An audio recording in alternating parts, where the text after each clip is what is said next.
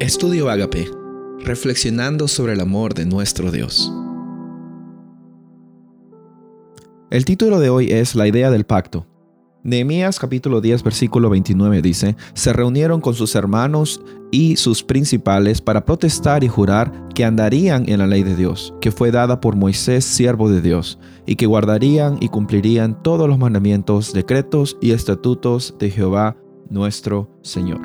Nosotros vemos aquí de que los líderes religiosos, después de haber terminado el templo, después de haber terminado las murallas, decidieron poner el lugar a Dios que le corresponde.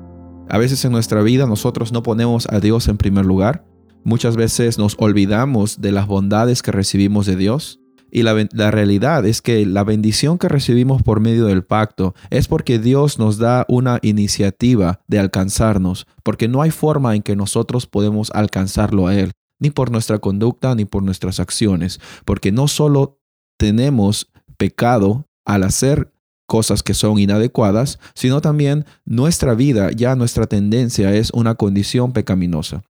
Y en la Biblia vemos vez tras vez de que el ser humano siempre busca la forma de apartarse de Dios y en su misericordia Dios también ve la forma de alcanzar al ser humano. Empezando desde la creación, Adán y Eva, lo primero que hizo Adán al pecar es tratar de esconderse, tratar de mostrarse presentable ante Dios. Y allí vemos de que hubiera sido fácil para Dios decir, mira Adán, ya te equivocaste, hasta allí quedó. Sin embargo, Él hizo provisión para su salvación. Y de la misma forma Él hace provisión para tu salvación, para mi salvación. Vemos de que vez tras vez la, la oportunidad que Dios nos da por medio del pacto es una misericordia, en otras palabras, un regalo que no merecemos para que nosotros tengamos una vida y una vida en abundancia. El pecado es lo contrario a la creación. El pecado es lo contrario a lo que Dios tiene para nosotros. La Biblia nos dice también que la paga del pecado es la muerte y nosotros merecíamos morir. Y fuera de Dios hay que entender de que hay decadencia, fuera de Dios hay degeneración. Hoy estamos vivos, pero nuestra vida en esta vida terrenal es una vida temporal. En realidad, día a día es que estamos muriendo. Es una realidad, no queremos aceptarla, no queremos realmente decir de que ya estamos muriendo cada momento, pero también con la ayuda de Dios sabemos de que este no es nuestro final. Hoy Dios anhela tener un pacto contigo. Hoy Dios te desea tener un encuentro contigo. Las batallas eh, que tú tienes que luchar tienes que lucharlas de la mano de Dios.